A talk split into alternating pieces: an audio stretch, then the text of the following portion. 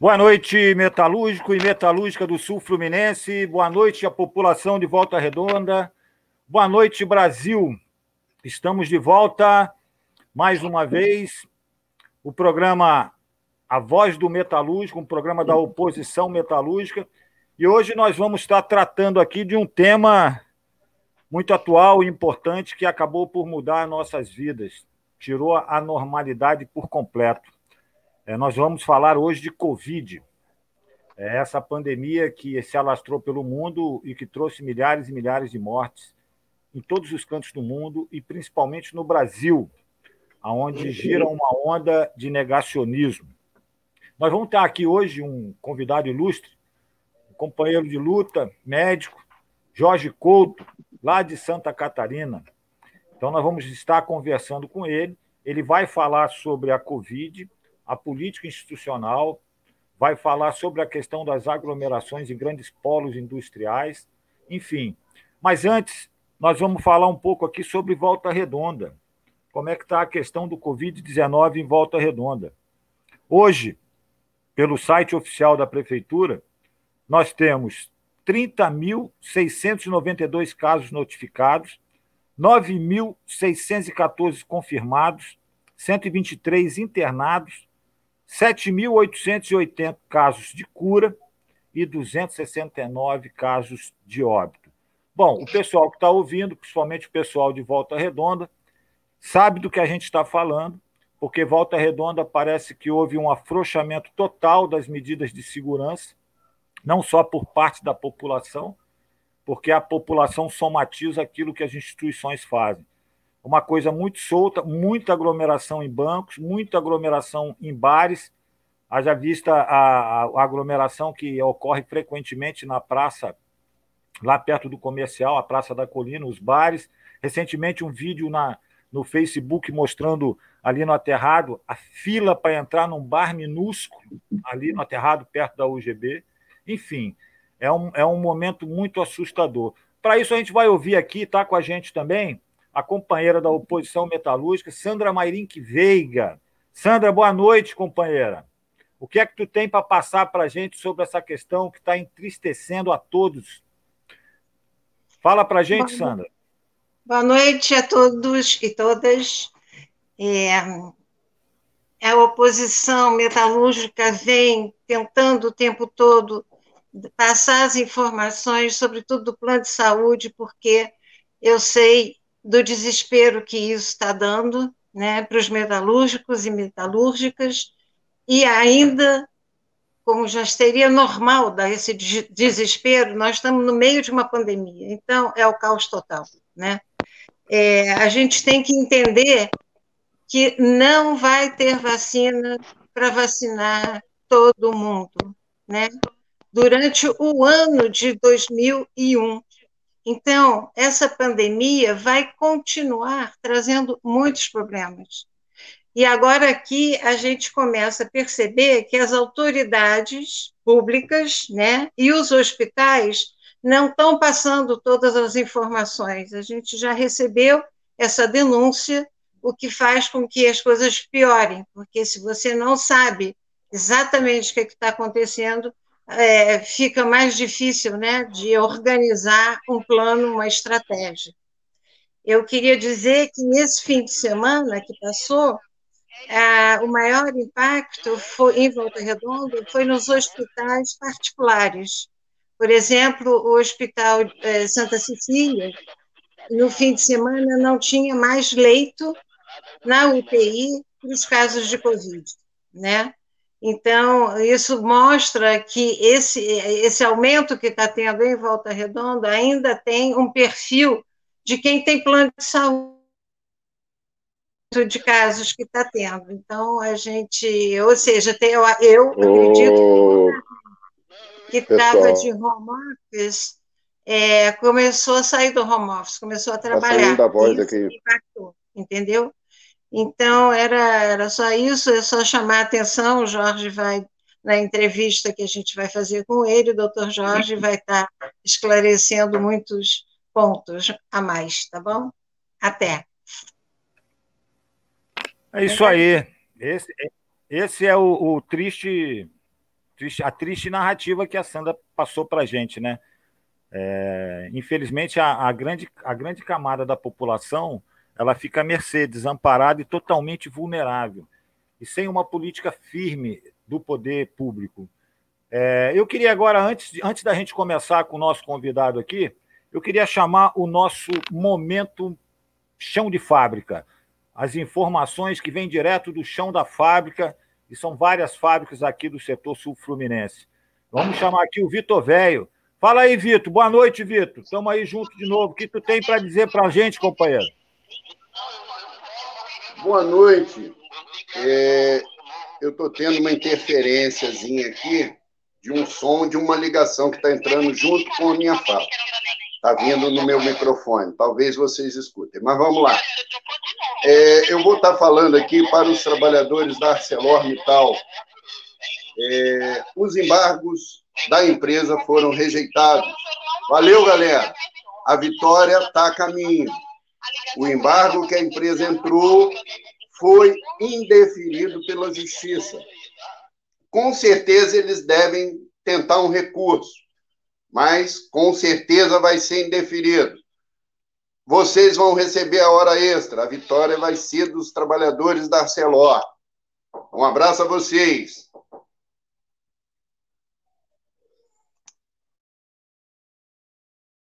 Nós temos também um informe aqui de um companheiro da oposição metalúrgica, companheiro Alex Clemente. Alex, diga aí pra gente qual a tua preocupação aí. Vou deixar uma dica para você que é eletricista de alta tensão. Eu trabalhei muitos anos né, da empresa CSN de manutenção de distribuição de energia. Então, muito cuidado nesse período de, de chuva. Hoje, dia 16, às, às 15 horas, teve uma tempestade imensa. Então, o subsolo provavelmente está cheio de água. Então, toma muito cuidado, use os seus EPIs corretamente, verifique se as bombas estão funcionando. Não coloque sua vida em risco. Você sabe muito bem que a produção depende do eletricista para rodar. E com certeza, com esse pico de energia que teve, cheguei até a arrepiar, cheguei a arrepiar.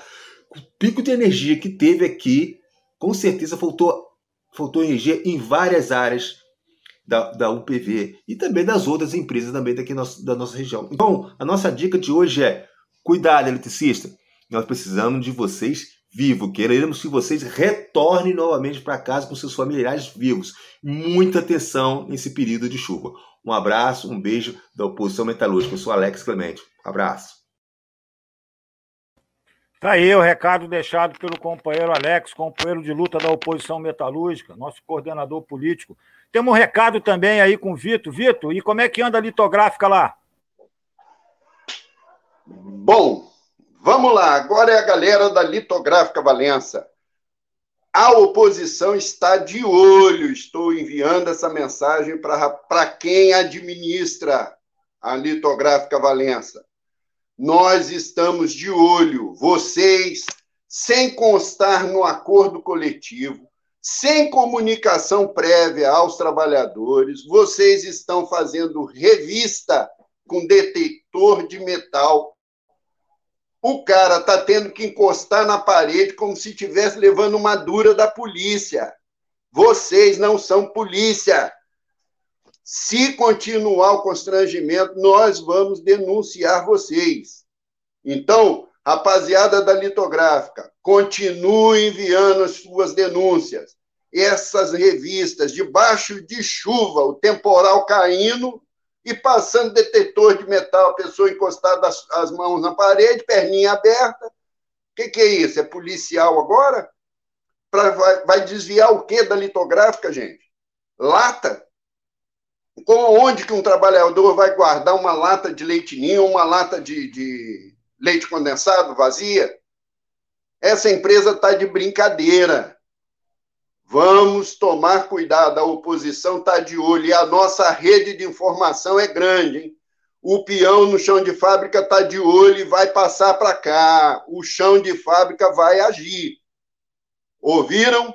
Esse recado é para vocês que estão administrando a empresa, hein? Vamos cuidar dessa, dessa revista. Vocês não são impedidos de fazer. Podem fazer a revista. mas constranger os trabalhadores, manter uma, quase 100 trabalhadores numa fila debaixo de chuva para poder passar o detector de metal, aí é brincadeira, né, gente? Bota um pórtico aí e acabou. Para que essa economia porca? Vamos cuidar dos trabalhadores, o respeito é bom, hein? Tá? E só para encerrar, só para encerrar, tá? Pessoal que é daqui de Volta Redonda, qualquer denúncia, envie para o WhatsApp que vai vir aqui para o chão de fábrica. Eu vou estar tá denunciando tudo. Bateu? Oposição vai denunciar, porque o sindicato é para lutar, não é para o que está acontecendo com essa pelegada. Vamos em frente, companheiro Erasmo. Tá aí o companheiro Vitor Velho, com esses informes importantes. Olha aí, cara, litográfica aí cometendo assédio moral, hein? O Vitor já deixou claro, nós estamos de olho, hein? E olha que a oposição tá de olho mesmo. Agora vamos chegar a um momento importante aqui também do programa, que é o nosso convidado. Está aqui com a gente o companheiro Jorge Couto, médico, trabalhador de luta, Companheiro, inclusive, é aqui de Barra Mansa. Jorge, boa noite, meu camarada. Prazer tê-lo aqui com a oposição metal.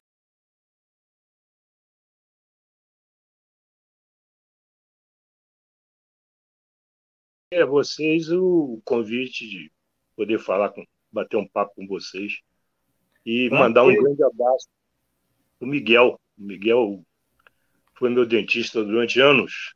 Isso, Miguel Aguiar, médico do trabalho.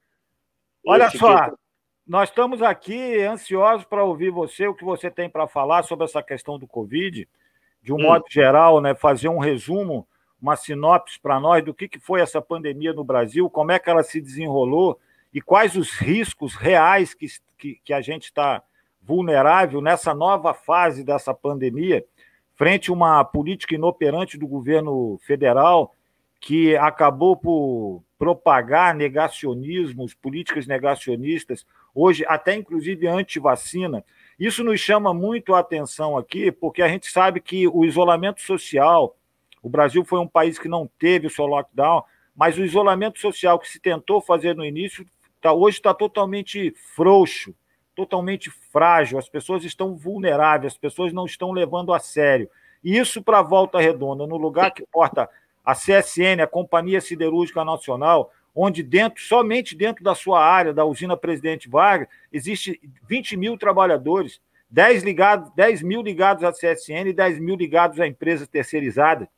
Essa, esse, esse, esse milhares de trabalhadores estão se aglomerando, se envolvendo, tendo contato lá dentro, e não só lá dentro, mas também nos ônibus, e acabando correndo o risco de levar o vírus da morte para os bairros operários, como nós já vimos e já foi denunciado pela oposição metalúrgica, através, inclusive, de imagem.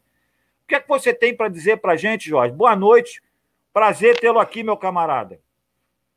Obrigado. Eu, eu gostaria de, abusando aí da, da, da, da paciência de vocês, acho que seria útil fazer assim um breve comentário a respeito, a respeito do vírus, propriamente dito, o que, o que se ouve muito são informações completamente equivocadas. Né?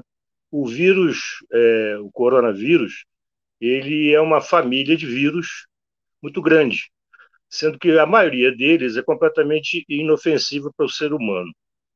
Os vírus, de maneira geral, têm o hábito de é, sofrerem mutações.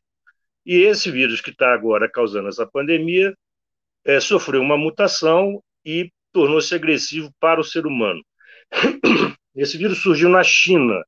Fala-se muito na possibilidade de ter sido uma, alguma coisa fabricada, o que é uma, uma informação completamente falsa. Isso apareceu na natureza, é, por conta de alguns hábitos que existem na China, mas absolutamente não tem nada a ver de vírus fabricado em laboratório, coisas desse tipo. Bom, é, ele começou, então, a epidemia começou na China, ela se espalhou rapidamente, como uma das características desse vírus é se transmitir de maneira muito fácil, através do ar, né? da fala, do espirro, da tosse, de maneira que rapidamente ela se espalhou, atingiu a Itália, depois a França, a Espanha, de maneira é, E esses países, num primeiro momento, não levaram a sério bastante o que estava por vir. Isso lá no início do ano, né? Desculpe. E, e, a consequência foi que ele rapidamente se espalhou no norte da Itália. Teve aí imagens na televisão de, de, do, do, sistema de saúde deles entrando em colapso. E nós tivemos os primeiros casos no Brasil já decorrido alguns meses, o que mostra que nós perdemos uma grande oportunidade de nos prepararmos de maneira conveniente para a chegada do vírus, que, que, que, que iria chegar, era, era inevitável. E isso chegou através, principalmente através de, dos aeroportos nas grandes cidades, Rio de Janeiro, São Paulo, Fortaleza, que eram pessoas que estavam vindo da Europa ou, ou do, do, do, da, da própria China e que trouxeram, a partir desses locais, o vírus foi se espalhando para as cidades do interior. É, o que, que aconteceu? Nós temos um país extremamente grande. O Brasil não é uma Itália, não é uma Espanha, não é uma França. Portanto, você não pode tomar atitudes que abranjam todo o país é, sem respeitar, sem respeitar as características regionais. Vou dar um exemplo para vocês assim muito, muito claro. O, eu moro no sul, eu moro em Santa Catarina. Então, logo a coisa começou a acontecer, os casos começaram a, a aparecer no Brasil, fez-se aqui em Santa Catarina, no Paraná e no Rio Grande do Sul, uma tomou-se uma série de medidas completamente desnecessárias, porque o vírus não circulava aqui na, naquela ocasião. O resultado é, foi que o comércio e muita coisa foi fechada, as escolas, no momento que isso não havia necessidade, porque o vírus, como eu disse, aqui não circulava aqui. É, isso se deu por um motivo muito simples. Falta ao Brasil, é, durante toda a epidemia, uma coordenação central, que é uma obrigação, seria uma atribuição do governo federal, do Ministério da Saúde. Uma coordenação que reunisse os secretários estaduais de saúde, os secretários municipais, e o Ministério da Saúde, então, coordenaria, não é, não é obrigar que determinado estado ou município tenha essa ou aquela conduta. É uma questão de coordenação. Isso não aconteceu em momento nenhum. Não é? O governo federal é, é, se perdeu, perdeu-se a chance de, de, preparar o país para o inevitável, não é? E, e os governadores e prefeitos completamente desorientados, sem, sem ter uma, uma, uma é, claramente o que fazer, não é? Então, cada um fazia aquilo que bem entendia. Fecha comércio, fecha escola, fecha fábrica. E, e, o resultado é esse que nós estamos assistindo. As pessoas estão cansadas de, de, de ficarem dentro de casa, de seus, dos seus negócios, os pequenos comerciantes, e já não aguentam mais essa situação e é uma balbúrdia generalizada. E nós continuamos sem uma coordenação é, central que deveria estar acontecendo.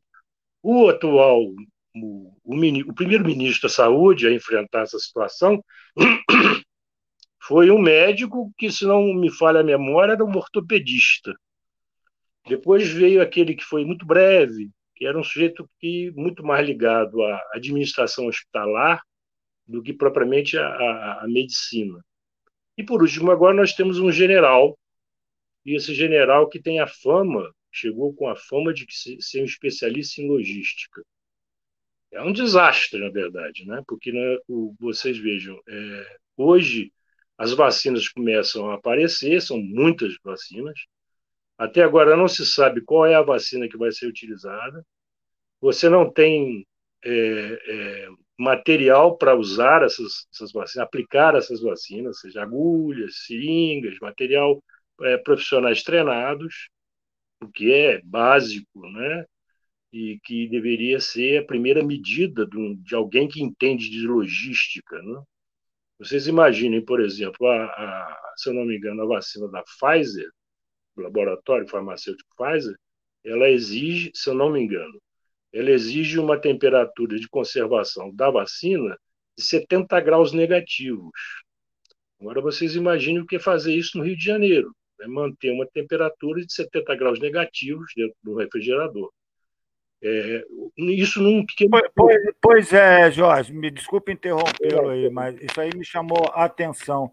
É, veja bem, é, essa questão da, da, da, vacina, é óbvio que o mundo não vai ser totalmente vacinado, né?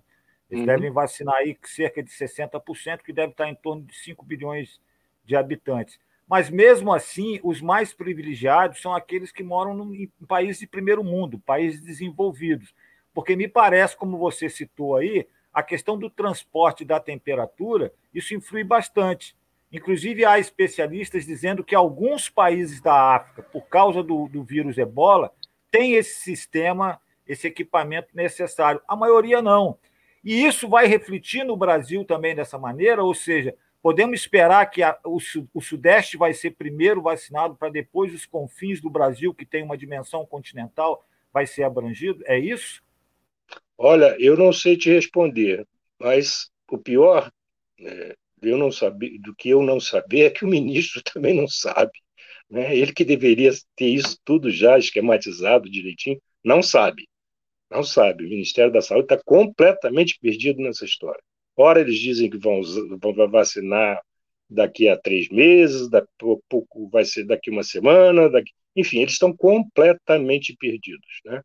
O que eu chamo a atenção é que o Ministério deveria ter logo de saída, é, se comprometido ou procurado comprar né, é, várias vacinas, enquanto que o, o, presidente da República parece interessado em, em, em é, em fazer compras apenas daqueles que ele considera, na sua cabeça desvairada, é, é, é amigos, né? Então, o laboratório americano, o laboratório inglês, o laboratório não sei de onde, alemão, e o chinês, por exemplo, que é uma vacina perfeitamente, passa por todos os testes, é um, é um protocolo mundial, nenhuma vacina é aplicada sem passar por todas essas fases. Portanto, a, a, a vacina chinesa, que chamam de chinesa, na verdade, é uma vacina fabricada na China com é, é, associado com o Instituto Butantan em São Paulo, que é um instituto mundialmente reconhecido como um local de excelência. Essa vacina tem encontrado uma resistência tremenda por parte do, do, do capitão. Né? Parece que agora já estão mudando de ideia. Mas, enfim, essa, não, essa, por exemplo, não teria necessidade de ser estocada a uma temperatura tão baixa. Né? Uma, uma geladeira comum, em torno de 8 graus, seria, seria o suficiente. Enfim, o que eu quero chamar a atenção é que há uma necessidade é, é, é, de uma logística muito grande. Você vai lidar com duzentos e tantos milhões de pessoas, né, que serão vacinadas em, um território imenso, né, em que haveria necessidade. Nós tivemos tempo para isso, né, nós tivemos tempos para tempo mais do que de, de sobra para poder é, é, é, é, garantir a distribuição, a aplicação de, de, desse, desse imunobiológico. Vocês imaginem, por exemplo, o mundo tem 7 bilhões e qualquer coisa de habitantes. Produzir 7 bilhões de vacinas é muita coisa. Então, essas vacinas vão precisar ser colocadas dentro de um vidrinho. São mais 7 bilhões. Essa vacina tem que ter uma tampinha de borracha, mas são mais 7 bilhões. Tem que ter seringas, mais 7 bilhões. Enfim, é um mundo de coisas, é uma coisa louca. Nós nunca tivemos, nós, os seres humanos, na na história da, da, humanidade alguma coisa desse porte, né? É uma operação de guerra e que no Brasil tá, é o caos. O, o, o, jornal New York na Times. Verdade, só, só, só Jorge, na verdade, não são 7 bilhões, é o dobro, porque são duas ah, sim, doses. Exatamente, dose, é. uma dose, 21 de, dias depois, uma segunda dose. O jornal New York Times, que, que norte-americano, tá, é um jornal conservador, não é um jornal, nenhum jornal de esquerda. Antes de ontem dizia que a, a, o programa de vacinação no Brasil, no que diz respeito à Covid, é o caos. Isso dito por um jornal conservador norte-americano. Não é? E nós pois é, temos. É, mas você não acha? Olha assim, a pandemia começou, quer dizer, o, se tomou o conhecimento do vírus em dezembro, tá certo? Então, como você bem disse, a gente já tinha um tempo para estar tá se organizando muito melhor para prevenir esse massacre, esse genocídio que foram as mortes, né? Mesma coisa agora. A gente já sabe que essa vacina do Butantan, além de ser muito mais barata, não é? Ela já está em produção, mesmo sem ainda todos os protocolos cumpridos, mas ela já está sendo é, produzida. Então, e está vindo também por aqui, quer dizer, não tem essa logística toda, né? E você não acha que isso é de propósito? Eu digo assim, a gente tem a pandemia e tem o pandemônio junto, né? E o pandemônio tem sido causado pelo governo central. O Bolsonaro, ao negar, dizer que é uma gripezinha desde o início, e, e toda essa, essa rede que ele tem, né, de Twitter, que ele fica junto com as igrejas pentecostais, as neopentecostais, fazendo a cabeça da população, a população não vê no governo a causa desse pandemônio. E aí não vai querer se vacinar também. Você acha que, que. É porque eu acho que ele é um psicopata mesmo, né? Então, que ele é um genocida, e junto com ele, quem o apoia no governo. Então, eu acho que isso aí é, vai trazer um caos durante muitos anos, mesmo depois que ele sair. Né? O que, que você acha? Olha, é, é, é, a conduta desse cidadão é uma coisa tão assim desvairada, né, que a gente fica não precisa ser médico, cientista, é um cidadão comum, né? Basta que você tenha um pouquinho de atenção. É, é, tão, é tão louca a coisa que, que às vezes eu fico imaginando, pensando que existe realmente uma, uma coisa ensaiada nessa história toda, né? É, eu vou até. É, eu tô, tô, tô, especulando, tá? Vocês imaginem assim.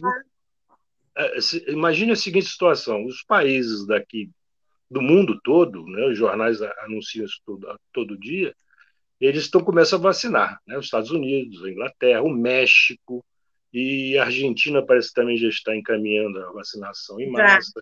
Enfim, é, todas elas. Enquanto que no Brasil, nós estamos aqui discutindo coisas que, francamente, não dá nem para comentar. Eu fico imaginando como esse cidadão é um, é um, é um, Eu acho que ele é muito tosco, né? mas ele, ele, não é bobo, ele não é burro a esse ponto. Eu fico imaginando se o que ele não, que no fundo ele pretende não seria realmente causar uma situação de caos, né? de revolta popular, porque não é possível que as pessoas continuem completamente apáticas quando você tem quase 200 mil mortos e isso vai continuar subindo. Hum, do jeito que está, não há como, como deter. É, hoje, hoje foi 963 mortos. Pois é, amanhã serão. nós teremos 200 mil mortos, depois teremos 250. Se continuar nessa batida, nós não, não saímos dessa história eu fico imaginando se não há uma intenção de criar realmente uma situação de conflito, de, de, de descontrole social que justifique uma saída autoritária.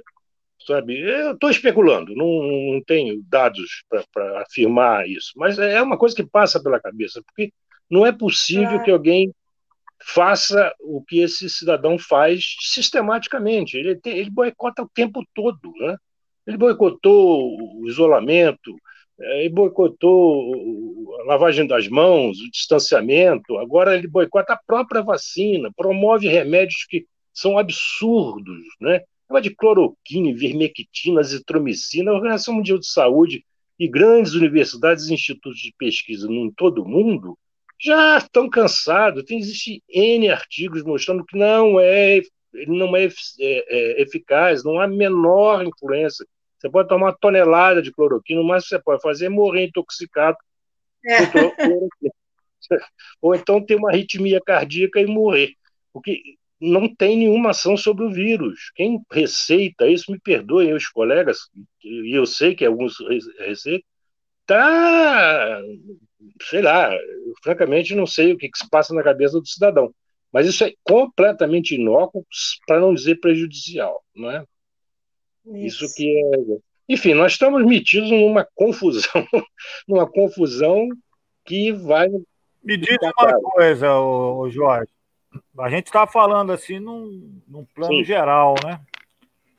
Mas é, existem regiões e regiões, como você bem falou aí, cidades e cidades. O que nos preocupa muito é uma cidade como Volta Redonda, que tem, que tem um pouco mais de 273 mil habitantes, ter esses índices oficiais aqui.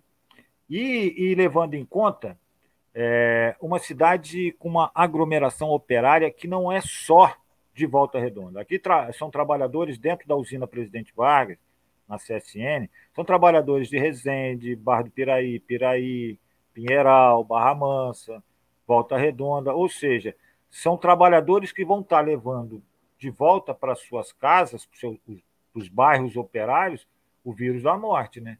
Como é que você vê isso em locais de aglomerados industriais, no caso o ABC, o Sul Fluminense, agora com peso extraordinário? Como é que é isso? Quais são os riscos? E o que, que você acha que o poder público devia estar fazendo em casos como este?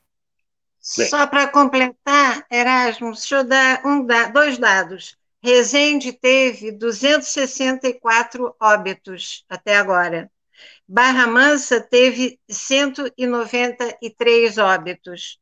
E Barra de Piraí teve 96. Se somar isso aqui, mais Volta Redonda, né, que a gente já falou que foram 269, você vê a proporção é população mortes é altíssima, né? Bem, veja bem, o que, que pode ser feito? Na, na, concretamente, o que nós temos hoje é são três coisas. Nós não temos a vacina ainda, nós não temos remédio nenhum que combata o vírus.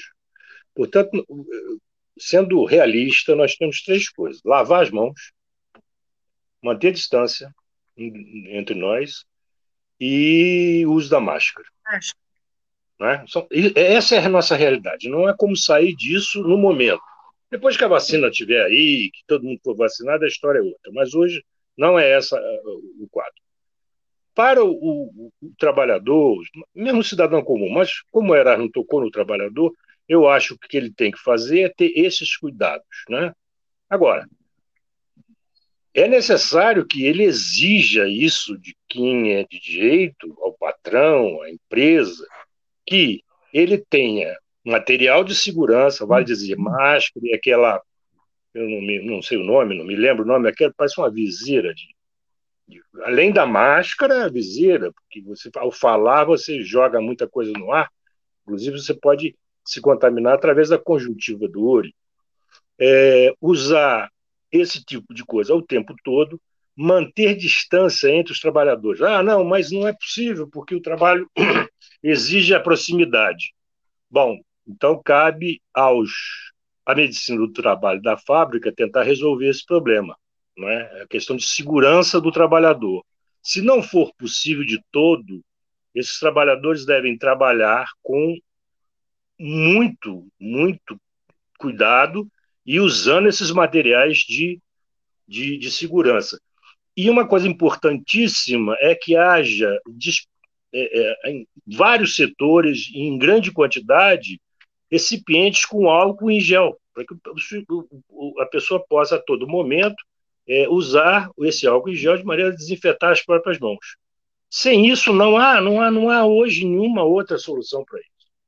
Okay. Mas, Jorge. É, eu, é... Erasmo, você está falando uma coisa, Erasmo, é que é em cima disso aí, Portanto, o papel dos cipeiros se torna fundamental dentro fundamental, da, fundamental. das fábricas, tá certo? E a ah, gente, não. então, da oposição, está aqui à disposição dos cipeiros, aqui a gente chama de cipistas, mas dos cipeiros cipistas, para denunciarem, usem esse espaço junto da, da oposição, que a gente toma as devidas providências, inclusive na justiça se faltar álcool gel, se não tiver os, os materiais de proteção dos trabalhadores. Tá bem? Só isso. Isso é fundamental. Agora, é, é como não se, tra são, se trata de várias empresas, né, várias empresas, tem a CSN, tem a Sangoban, tem outras aí, a litográfica, existem muitas delas, vocês conhecem melhor do que eu. Eu acho que é importante, o que o trabalhador deve ter consciência é de que são seus organismos de classe é que tem que fazer um movimento exigindo isso. Tem que exigir, não é pedir, não é exigir. Não é? O sindicato, que... o sindicato aqui, os pelegos do sindicato, os mesmos pelegos que estão ocupando ilegalmente o sindicato de forma biônica, eles, na primeira onda, eles fecharam a sede do sindicato com cadeado e foram para casa. Não, não, não, não, não soltaram nenhum, nenhum boletim. Na época, nós denunciamos e conseguimos que fossem afastados, liberados na CSN, 1.600 trabalhadores, 400 estagiários e 1.200 trabalhadores mais próximos aos grupos de risco. O que me chama a atenção, Jorge, é o seguinte: aqui a CSN, por exemplo, trabalha com turnos.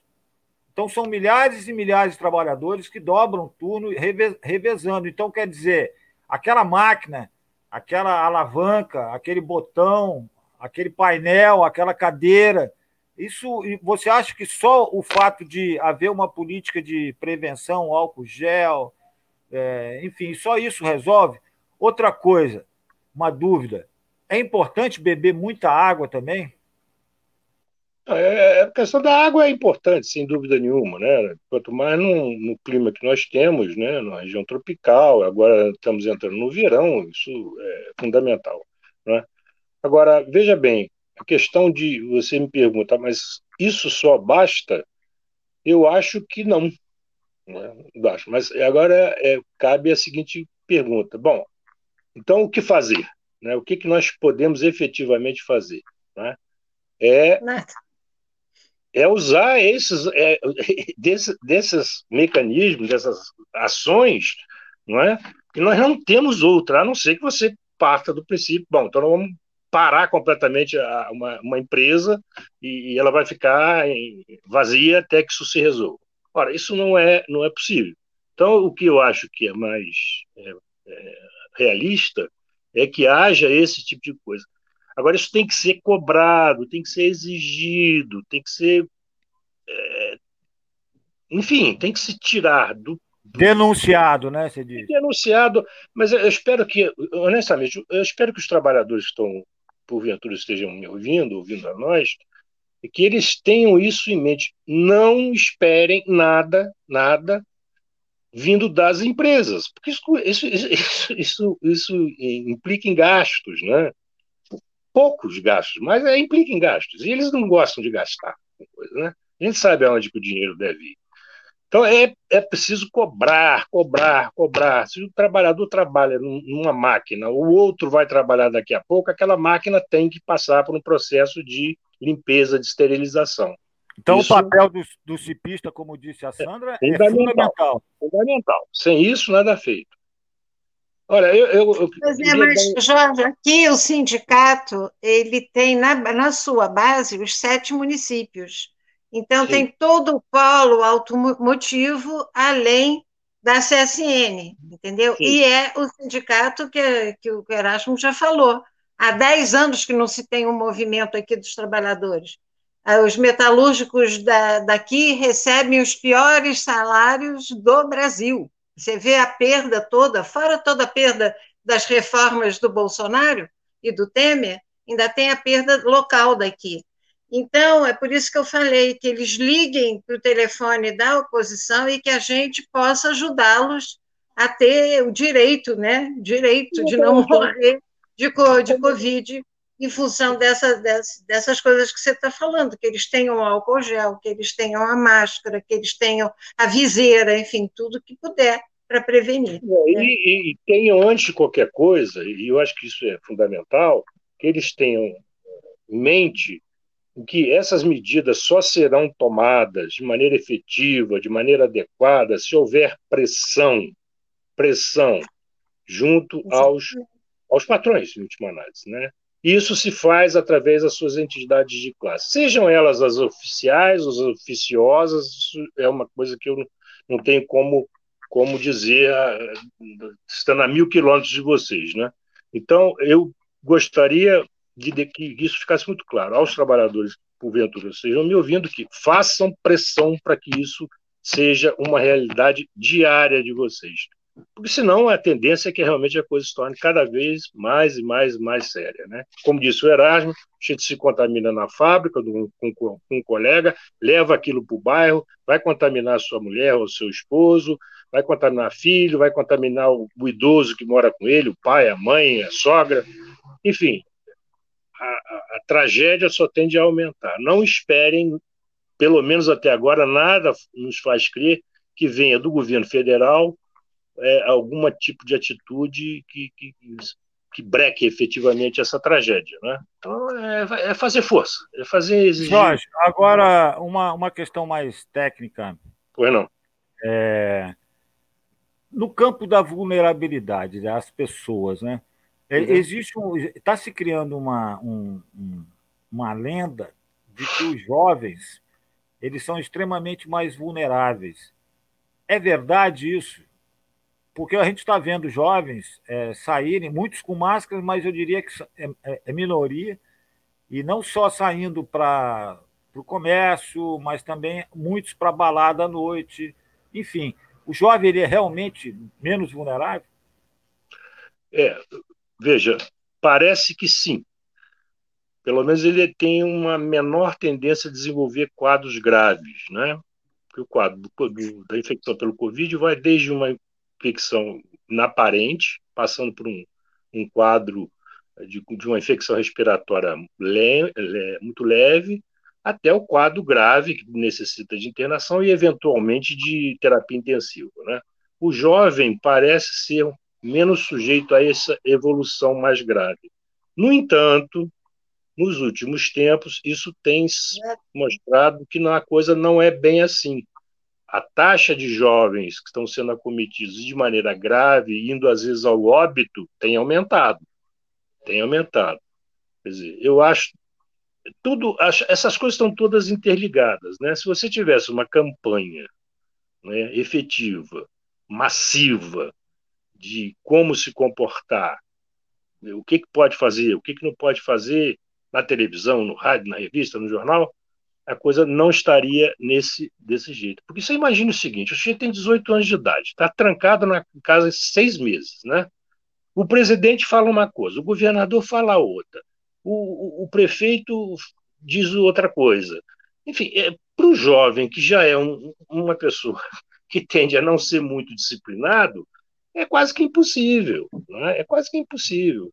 Dizer, ou faz a coisa como eu quando eu comecei a falar aqui, ou faz uma coisa uma coordenação central que possa dizer aquilo que deve ser feito, orientar, fazer propaganda, pôr na televisão, não é feito, não é feito. Você vê aí as propagandas que você vê na televisão são de governadores, de prefeitos e até de iniciativa privada, eventualmente.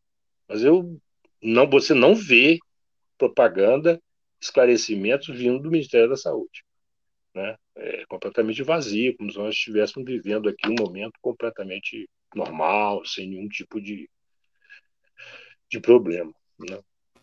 Mas não há, não há.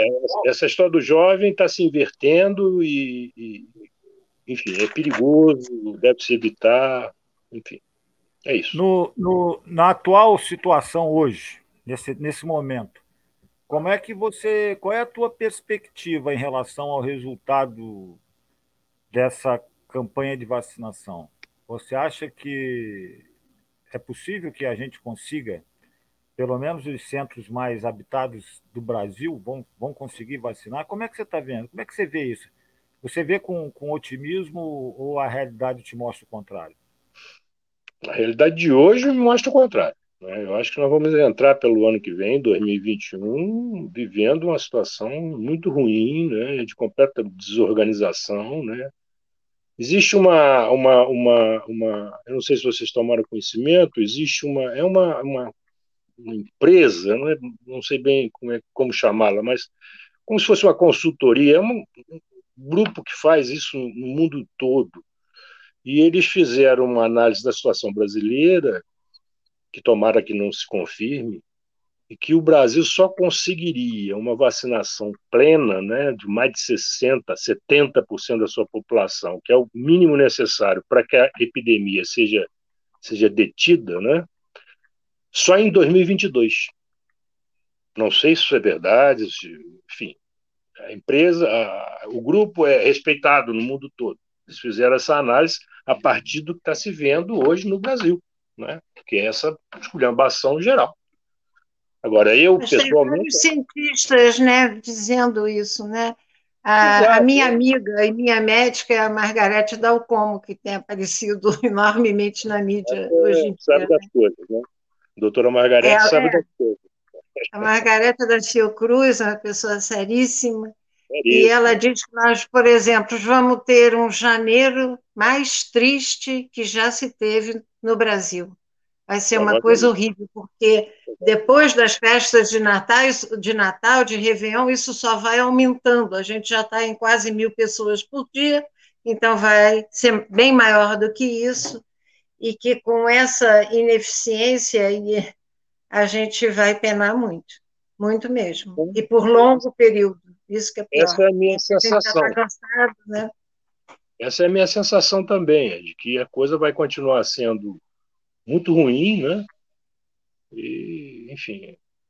É, mas eu estava é falando com ela, a Margarete falou que agora, nessa, nesses últimos 15, 10, 15 dias, os pacientes dela, 70% são jovens. Não jovens só de 18, não, mas jovens abaixo de 40, digamos. Entendeu? É isso que eu estou dizendo. A coisa se inverteu, né? No início é, da epidemia, é. falava muito nisso. Ah, o velho, o idoso, aquele que é. tem comorbidade, é diabético, ciência renal, não sei o que lá. Tudo bem, realmente é um público mais frágil e que Sim. o jovem desenvolve quadros mais brandos. Ah, tudo bem, continua valendo. Agora, a coisa não é tão, tão simples assim, não. Existem muitos jovens. Eu, por exemplo, tenho uma experiência aqui, aqui da cidade. Eu tenho um colega médico, teve, não tem 30 anos, um jovem, trabalho com ele, inclusive, estava com ele agora há pouco, ele passou 14 dias na UTI entubado. A gente é. pouco dava para. De, de, dava de barato que ele iria ao óbito. Né? Felizmente, o rapaz se recuperou, tá, voltou a trabalhar, está lá em plena atividade. Mas, enfim, é, a coisa vai. Até porque as coisas são dinâmicas, né? as coisas não ficam paradas. Os vírus são, são, são seres vivos, eles modificam, eles eles mudam as suas táticas. Ô Jorge, aqui o governo municipal ele soltou uma série de medidas, um decreto, é, com alguns pontos, como por exemplo proibindo aglomerações em locais como teatro, enfim, é, a questão de visitar doentes em hospitais, uma série de coisas que foram proibidas. Mas eu não percebi, só se eu estiver enganado, mas não fala nada sobre o comércio. Pelo contrário, o comércio está liberado até às 8 horas. No fim de ano agora, o povo já não está levando muito em conta, seguindo a risca as orientações da OMS, de proteção, de isolamento, até de máscara. É, agora, com, com as festas de final de ano e o comércio aberto, isso aí vai provocar uma balbúrdia, né? um caos total, porque as pessoas vão estar se aglomerando dentro do, dos comércios. É, como que você vê, somando isso, como você vê é, e qual a orientação que você dá para as famílias? Não dá para estar recebendo hoje visitas de familiares, né? principalmente de cidades como capitais. Né? Como é que você vê isso? Olha, é, é, a questão do, do comércio, é, é estamos agora numa época de festas, né? as pessoas tendem a comprar coisas, enfim as, as, as casas comerciais tendem realmente a ficar muito cheias. Né? Há que se ter, e não se tem, né? por parte do poder público, um controle de quantas pessoas podem entrar, estar no mesmo recinto, seja uma loja, seja qualquer outra coisa, havia essa, esse controle. Olha, entra tanto, só vai entrar o resto depois que aquele tanto que entrou sair. Isso é, é, é fundamental. É... Volto a dizer a você, né, na, na, verdade, o que a gente, a gente tem muitas limitações, né? o combate a esse vírus. Hoje, o que nós temos de arma é isolar, isolamento, é distanciamento. As pessoas não. Então, nada, nada de Natal, nada de não, festa. Nada, nada. Esqueçam isso, nada. Agora, o que, que qual é o, o, o, que está no horizonte? É isso que a, a nossa companheira falou, da, da doutora Maria, Margarida Dalcomo. É o, o que está hoje apontando é uma tragédia ainda maior, né? É uma tragédia ainda maior. Se nada for feito, ou se não se mudar rapidamente a, a política ou a falta de política para enfrentamento desse, dessa epidemia, a coisa tende realmente a se tornar cada vez mais grave, cada vez mais funesta, né? Não, não há nada, não há por que haver otimismo, né? A menos que haja uma luz. É, Erasmo, eu acho que a gente está na hora já. É, e já é, inclusive... nem falou ainda, a gente nem tocou no assunto das sequelas do Covid, né? Que fica para a próxima é. vez que a gente estiver junto aqui no programa. Que vamos não, eu, fazer de novo. Eu, inclusive, adoraria trazer o Jorge novamente aqui com a companheira que você citou, a Margarete, né? Da Fiocruz. Imagina, vamos ter um debate muito bacana. Eu queria a, encerrar com o Jorge. Jorge, muito obrigado pela disponibilidade, pelas informações importantes que passou aqui para o programa Voz do Metalúrgico. Fica aqui o nosso agradecimento e que continue aqui acompanhando a nossa luta e participando dela, como você está fazendo hoje aqui com a gente. Muito obrigado, Jorge. Obrigado a é, você. Obrigado, Jorge. Um abraço. Obrigado. Foi um prazer falar com vocês e eu estou sempre à disposição, podendo ajudá-los em alguma coisa. Contem comigo. Grande, Jorge. Bom, nós estamos agora... você também. Cuide-se. Agora eu queria, eu queria ouvir agora o Vitor, porque nós temos aqui uma, uma preocupação em relação à legislação. Nós estamos encerrando o programa, mas acho que dá para o Vitor passar aqui em poucas palavras. Ô, Vitor, o que, que ficou decidido pelo TST sobre a questão do Covid é, em relação ao trabalhador sendo, combinado, sendo contaminado no local de trabalho? Qual é a legislação sobre isso? Tenta passar para a gente até. Nós temos aqui os cinco minutos. É, o informe é bem rápido. É, ao, aos trabalhadores da região sul-fluminense, independente de ser metalúrgico ou não, qualquer trabalhador da região foi contaminado pelo Covid, você está trabalhando, houve a contaminação, primeira atitude, solicitar a empresa que emita a sua CAT, a sua comunicação de acidente de trabalho. Ah, mas eu não sofri acidente. Sofreu qualquer doença do trabalho que seja adquirida no local de trabalho, é passivo de ser feito a CAT. Se a empresa se negar a fazer a CAT, vocês estão aí com o número do WhatsApp da oposição entre em contato imediatamente. Foi contaminado na empresa. Isso já está pacificado pelo TST e houve um novo questionamento junto aos, ao STF e foi pacificado. É considerado doença do trabalho, pois emite-se a CAT. Aí vamos ver qual é o nexo causal. Qual é o tempo de exposição desse trabalhador dentro da empresa? qual, quantos contaminados haviam ali naquela, naquela área onde ele trabalha. Se, poxa, o cara entrou hoje, tinha um contaminado lá na área dele. Na semana passada, como disse o Jorge, aquela máquina não foi higienizada. E ele pode ter adquirido o vírus ali. Ele pôr a mão numa alavanca, apertar um botão.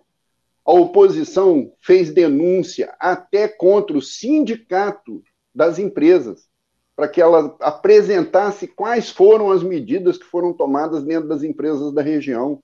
Nós fizemos denúncia, nós fizemos denúncia contra a CSN, contra a ArcelorMittal, contra a Litográfica Valença, tudo em cima do Covid. O Ministério Público do Trabalho trabalhou magnificamente. Eles estão de parabéns, porque em todos eles atuaram. E o sindicato, com essa pelegada na cidade, trancaram, botaram o cadeado no sindicato e foram embora para casa. Correram, sumiram, abandonaram os trabalhadores. E a oposição é que fez o trabalho e está fazendo o trabalho do sindicato. E nós não somos direção. Então, trabalhador, anote aí o nosso WhatsApp.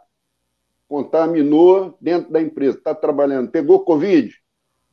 Quero a minha CAT. Não deu, não discuta.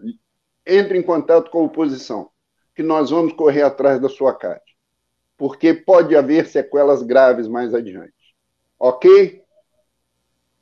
Está aberto para você, companheiro Erasmo. Falou, Vitor. Nós estamos chegando ao fim de mais um programa, A Voz do Metalúrgico.